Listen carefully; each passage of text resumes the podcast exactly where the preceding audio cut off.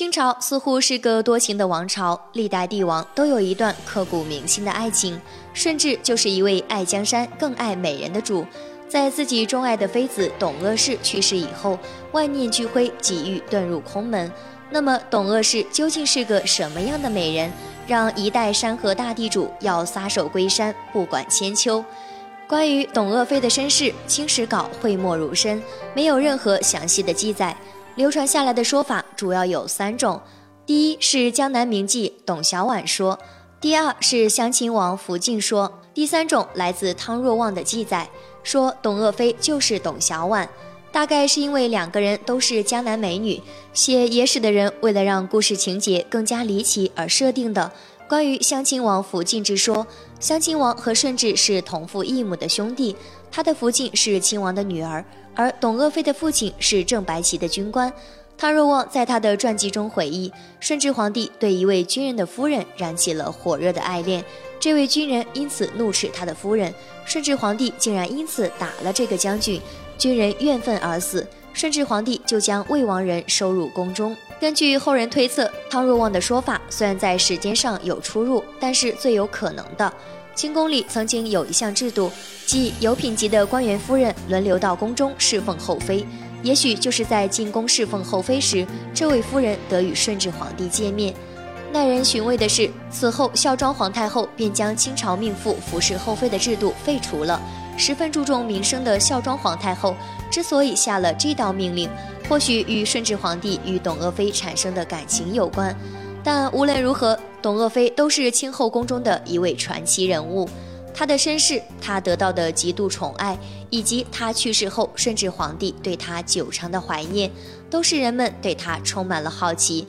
生如夏花之绚烂，死如秋叶之静美，完美的诠释了董鄂氏短暂的一生。她的生命就像生长在水边的小草一样，低调而脆弱地娇艳着。董鄂氏自小容貌上佳。性情温厚、聪慧雅致，加之被江南文化熏陶，出落得温婉可人。又因为生于贵族之家，董鄂氏从小接受了良好的教育，琴棋书画无一不精。聪慧的天资、极高的悟性、满腹的学识，让董鄂氏有一种独特的风韵。这让第一次见到她的顺治皇帝，刹那间感到这个女人就是自己此生的良人，和自己是天生一对，深陷对她的迷恋。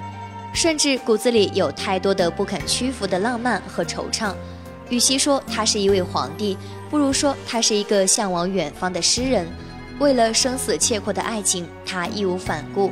这个方面来讲，尽管董鄂妃生命短暂，却得到了绝大多数后宫女人一生向往却终身不得的帝王毫无保留的爱。董鄂氏入宫三十六天，孝庄皇太后为了顺治，便降下懿旨，封她为贤妃。在顺治皇帝看来，仅仅将董鄂妃封为贤妃，不能表达自己对她的钟情与爱意。在董鄂妃入宫之前，顺治皇帝已经立过两位皇后。第一位原配皇后，顺治认为其奢靡无度，个性太强，不顾众人反对，将其废掉了。第二位皇后因为过于忠厚木讷，顺治皇帝大为不屑，长久的被顺治冷落后宫。纵然贵为天子，后宫佳丽三千，却无一人能让顺治寄托情爱。多尔衮死后，连汉字都认不全的顺治，疯狂地浏览四书五经，汲取汉文化。而在马背上长大的蒙满女子，大字不识几个，怎么能和被汉文化熏陶的顺治有心灵上的呼应？顺治对爱情有着偏执的向往，这与身份无关，与欲望无关。顺治久久没有得到情爱的滋养，直到董鄂妃入宫，从与董鄂妃四目相对的那一刻起，顺治便失去了灵魂。与其说是顺治执着于董鄂妃的美艳和温婉，不如说是顺治倾倒在和这个女人灵魂上的契合。董鄂妃进宫之后，对孝庄皇太后小心翼翼、充满敬意的服侍，识大体、明事理，谦卑温柔，不干涉朝政，得尽顺治宠爱，却从不恃宠而骄。董鄂妃是清朝后妃中唯一一位经过正式大典册封的妃子，顺治还下了一道大赦天下的指令。在清朝两百多年的历史中，董鄂妃是唯一一位因封妃而大赦天下的妃嫔。董鄂妃始终低调谦逊，在皇后和其他妃嫔面前礼节周全和善。当她得知顺治有了废皇后立她为后的想法后，她跪了下来，十分诚恳地对顺治说：“妾身无德无才，并不能够担此重任，恳请皇上三思。”这一番回答很是令顺治意外，他也没有想到这样娇弱的女子竟然能够将国事放在首位。顺治答应董鄂妃不废后，但不代表他不能废掉皇后的职能。不久后，甚至以孝庄皇太后生病，而皇后没有去探望为由，停止皇后的中宫主事权，甚至公开的表明后宫所有的事务都由董鄂妃处理。董鄂妃深知顺治的性情，她不可能在此事上退让，但董鄂妃依然每日在清晨梳洗后去给皇后请安。在处理后宫大小事情之前，她也会亲自到皇后的宫中征求皇后的意见，丝毫没有因为皇后的形同虚设而对之有半分不敬和怠慢。对此，皇后虽然心中凄楚，却也钦佩董鄂妃的品格胸怀。在他们如胶似漆、相濡以沫的时光里，董鄂妃产下了皇四子。子凭母贵，甚至丝毫不顾大清组织的规定，始终称这位四皇子为朕的第一子。只有这样，才能体现这个孩子在顺治心中地位之高之尊贵。只是这位被顺治视为掌上明珠的皇子，肤浅命薄，只在这世上存活了一百零四天便夭折了。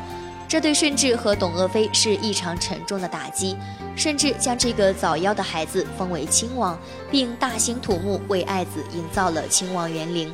追封早丧皇子为亲王是顺治皇帝开的先例，他为爱子做的一切足以证明他对爱子的深切怀念。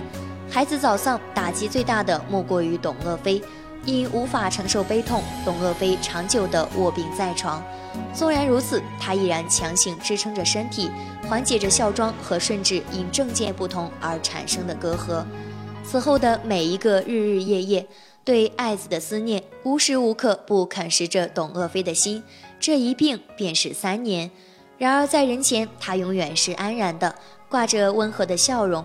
在身体状况甚差的情况下，她依然每日去照顾生病的孝庄皇太后，衣不解带，尽心尽力。